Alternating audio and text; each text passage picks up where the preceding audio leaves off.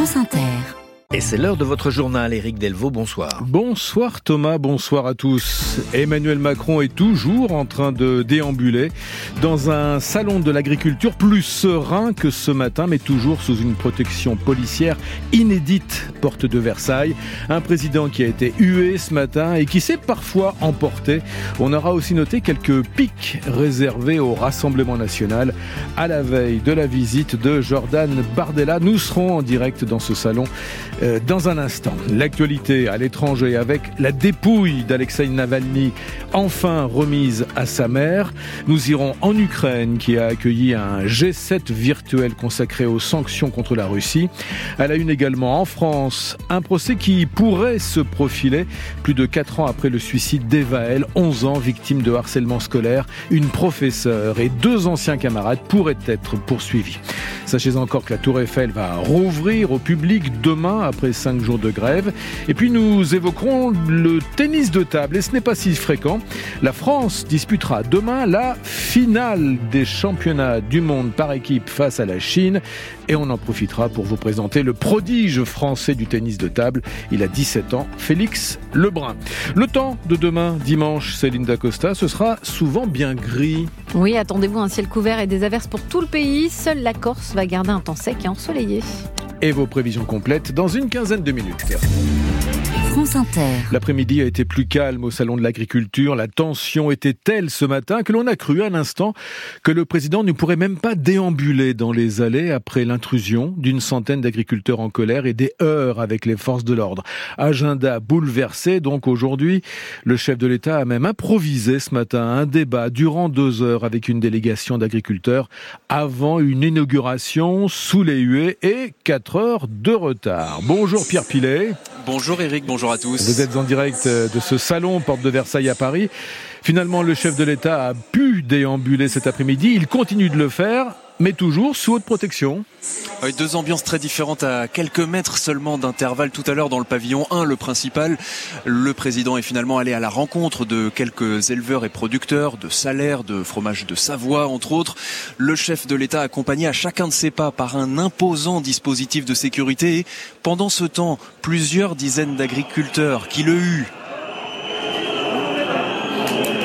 des agriculteurs dont beaucoup portent casquettes et t-shirts de syndicats FNSEA, jeunes agriculteurs et scandent Macron démission. Certains tentent de forcer le passage, ils sont repoussés par les CRS. Pendant ce temps, le chef de l'État mâche nerveusement son chewing-gum. Il veut rester imperturbable. Monsieur le Président, comment ça va? Prenez un peu de hauteur avec des fromages des Savoies. Vous allez bien, les Savoyards vont bien un, un, petit peu de... Comme on dit chez moi dans les Pyrénées, les montagnards sont là. Voilà. S'en suivent des discussions sur la viande, le glyphosate. Le chef de l'État veut garder le cap, rappelant l'invitation qu'il a lancée au syndicat dans trois semaines. Et demain, Pierre, euh, demain ce sera sûrement plus calme avec la venue de Jordan Bardella, le président du Rassemblement national. Et à ce propos, Emmanuel Macron a plusieurs fois dénoncé aujourd'hui les projets agricoles du RN. Oui, au milieu des huées, des cris, des sifflets, voici ce qu'on a pu entendre notamment de la part du chef de l'État. Vous avez des gens qui sont là avec un projet politique, c'est de servir le Rassemblement national, de faire demain ou après-demain une haie d'honneur pour euh, les dirigeants du Front National et de mener une campagne politique. L'agriculture française, elle mérite mieux que de la mauvaise politique. Et elle mérite mieux que leur projet de décroissance et de bêtise qui consiste à expliquer aux gens que la solution, ce serait de sortir de l'Europe. Ben, je vais vous dire, s'il n'y a pas d'Europe, il n'y a pas d'agriculture. La PAC, la politique agricole commune, ce sont 9 milliards d'euros par an pour les fermes françaises, martel Emmanuel Macron, le chef de l'État qui est ensuite allé déjeuner avec des représentants de l'interprofession. Et il a distillé quelques critiques encore cet après-midi, ça et là, envers le RN. Ici, dans le pavillon 4, où il déambule actuellement auprès de, de professionnels, l'ambiance est bien plus apaisée qu'en début d'après-midi. Le bâtiment est encerclé par les CRS pour maintenir les opposants au président dehors. Pierre Pilet, en direct donc du Salon de l'Agriculture, Emmanuel Macron a donné rendez-vous au syndicat syndicats agricoles dans trois semaines à l'Elysée. Des syndicats qu'il a donc rencontrés ce matin. C'est le cas de Jean Lefebvre, membre de la FDSEA de l'Oise, céréalier, betteravier, qui a pu donc discuter avec le chef de l'État. Déjà, on a pu poser nos questions directement et en toute sincérité, droit dans les yeux, comme je vous parle à l'instant. Ça, c'est plutôt encourageant de voir que le président de la République fait l'exercice difficile d'affronter euh, bah, la, gronde des agriculteurs directement devant lui. La première question était euh, comment fait-on avec les importations venant d'Ukraine, sachant que mercredi, vous avez accepté des volumes supplémentaires d'importation sur l'Europe? La réponse a été claire, c'est euh, oui, nous, avons accepté donc des, volumes, mais ils vont être taxés de façon à ne plus déréguler le marché européen. Maintenant, il ne faut pas non plus qu'ils jouent à la récupération politique en disant regardez, j'ai calmé les agriculteurs. Ce n'est pas tout à fait ce qui s'est passé. Il y a des choses qui sont actées, il y a des choses qui sont en train de travailler, et il y a des choses qu'on en a demandé on a demandé des précisions que pour l'instant on n'a pas. Voilà, le représentant de la FDSEA de l'Oise, autre réaction syndicale, celle de la coordination rurale qui ne met pas un terme à la mobilisation car le compte n'est toujours pas bon, disait tout à l'heure sa présidente Véronique Le Floch, saluant toutefois plusieurs avancées dans les annonces présidentielles de ce matin, notamment un prix plancher euh, pour garantir les revenus des agriculteurs et un nouveau plan de trésorerie d'urgence. Emmanuel Macron qui a très fermement démenti aujourd'hui avoir invité, ni même songé à inviter l'association Les Soulèvements de la Terre, un grand débat qui n'a finalement pas pu voir le jour. Eh bien de leur côté, ce matin, les Soulèvements de la Terre ont répondu qu'ils ont bien été approchés pour participer à ce débat, non pas directement par le palais de l'Élysée, disent-ils, mais par le biais de l'eurodéputé Renaissance Pascal Canfin, en charge de faire le lien avec l'Élysée pour inviter cette association à ce grand débat. La dépouille d'Alexei Navalny a été remise à sa mère. Ses proches la réclamaient depuis plus d'une semaine. La mère de l'ex-opposant avait accusé les autorités russes de lui faire du chantage en menaçant de laisser le corps se décomposer si elle n'acceptait pas des funérailles secrètes. À Moscou, correspondance de Jean-Didier Revoin. C'est à n'en pas douter un soulagement pour ses proches. Les autorités ont enfin consenti à rendre le corps d'Alexei Navalny à sa mère. D'après la porte-parole de l'opposant, Lyudmila Navalnaya se trouve encore à Salehard pour prendre possession de la dépouille de son fils. Mais à ce stade, Kira Yarmish a précisé qu'elle ne savait pas encore si les autorités empêcheront les obsèques de se dérouler comme la famille le souhaite et comme Alexei le mérite.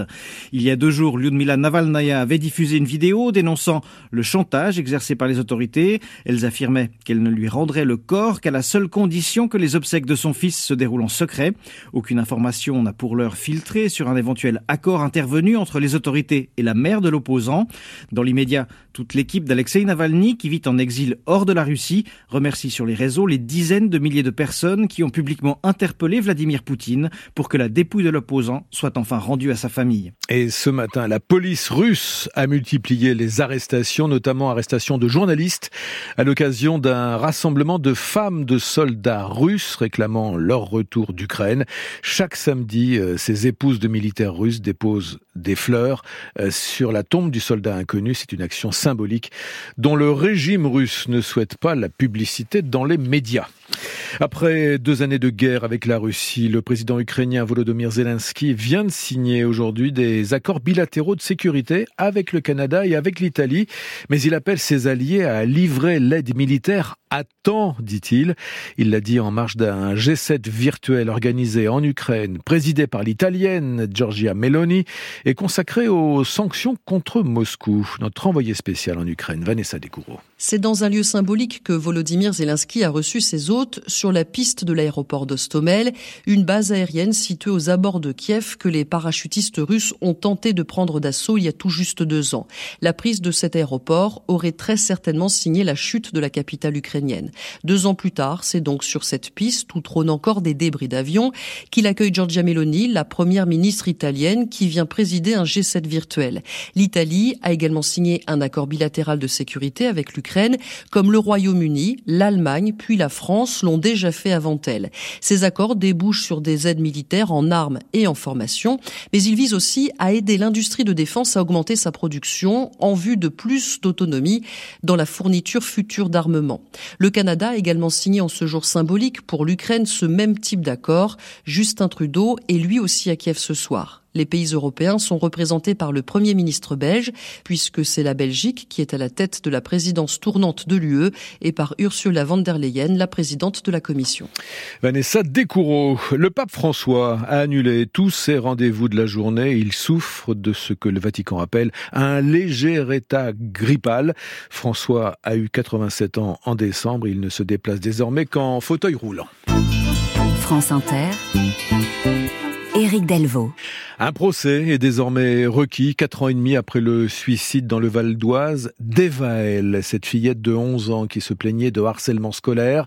Une enseignante de français et deux anciens camarades d'Evaël pourraient être poursuivis pour harcèlement moral. Ariane Grissel. Les propos et agissements de la professeure de français n'ont pu, dit le procureur dans ses réquisitions, n'avoir que pour effet de dégrader les conditions de vie d'Evaël. Il cite les humiliations répétées comme ses heures de vie de classe mises en place au prétexte d'instaurer le dialogue entre les élèves de 6e.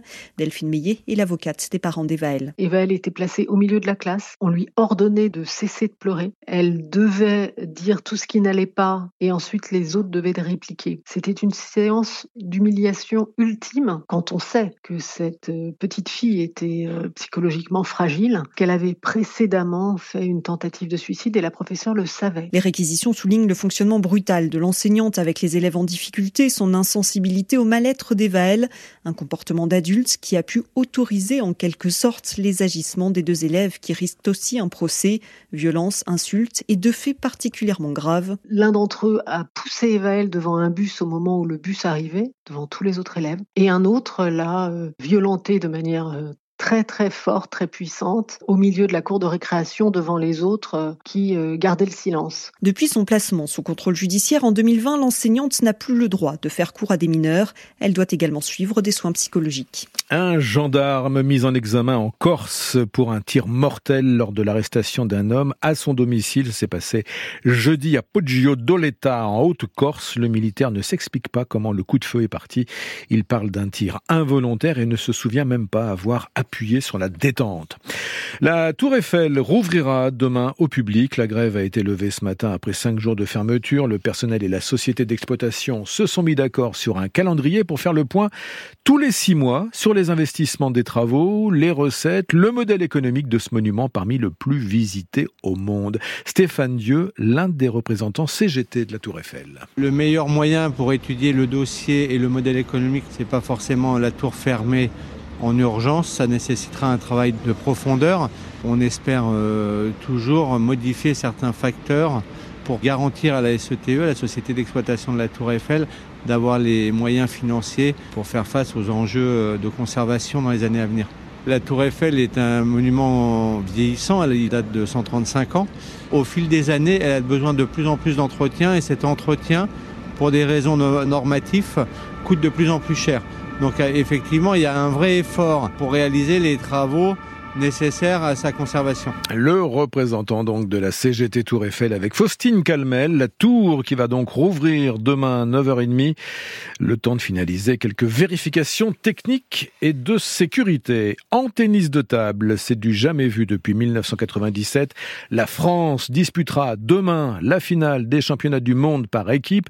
Ça se passe en Corée du Sud. Les Français se sont qualifiés à la mi-journée en battant l'équipe de Taïwan, trois victoires à une. Euh, et c'est le prodige français de 17 ans, Félix Lebrun, qui a offert le point de la qualification. Demain, en finale, les Français affronteront la Chine, championne du monde en titre. Et le jeune Félix Lebrun n'est pas plus impressionné que ça. Ça fait 27 ans qu'il n'y a pas eu de, finale. Euh, mais euh, bah, ce qu'on a ressenti, je pense pas que ça soit vraiment lié au fait que ça, ça fasse 27 ans. C'est notre première médaille mondiale à tous et du coup notre première qualification en finale. Donc euh, c'est vrai que c'était euh, des émotions incroyables et euh, là on est tous un petit peu sur un nuage. Ça dépasse nos espérances. on avait pour objectif d'aller chercher une médaille. On partait quatrième de la compétition. Donc là aller en finale, c'est sûr que c'est c'est passer encore un, cap au-dessus de ce qu'on espérait, mais ben, on n'a pas envie de s'arrêter là. c'est c'est sûr que c'est beau ce qu'on est en train de faire, mais on a envie d'aller encore plus loin et d'aller chercher ce match demain, je pense. Un mot de rugby avec le tournoi Destination. Troisième journée, l'Irlande a, a, poursuivi son sans faute aujourd'hui contre le Pays de Galles. Victoire des Irlandais, donc 31 à 7. Demain, la France rencontrera l'Italie pour son troisième match dans ce tournoi avec un forfait, celui de l'ailier des Bleus, Louis Biel Biarré. Enfin, vous avez jusqu'au 7 mars, chers auditeurs de France Inter, jusqu'au 7 mars pour vous porter candidat pour faire partie du jury du livre Inter 2024. Ce sera la 50e édition, présidée cette année par Isabelle Huppert. Eh bien, envoyez-nous euh, un courrier pour nous raconter votre rapport au livre. Vous adressez ce courrier à Livre Inter, France Inter, 116 avenue du Président Kennedy, Paris 16e, ou bien sur le site de France Inter, à l'onglet Livre Inter, et nous vous ferons savoir si vous êtes retenu. Le temps.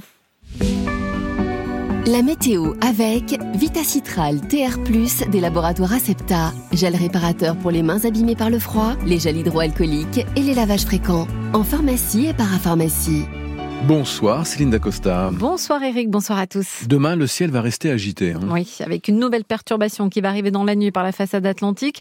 Perturbation très active qui va s'attarder sur le pays. Demain matin, on aura des plus faibles à modérés de la Bretagne à l'Aquitaine, averses qui vont rapidement se décaler en faiblissant tout de même vers l'est et balayer tout le pays jusque sur les côtes méditerranéennes.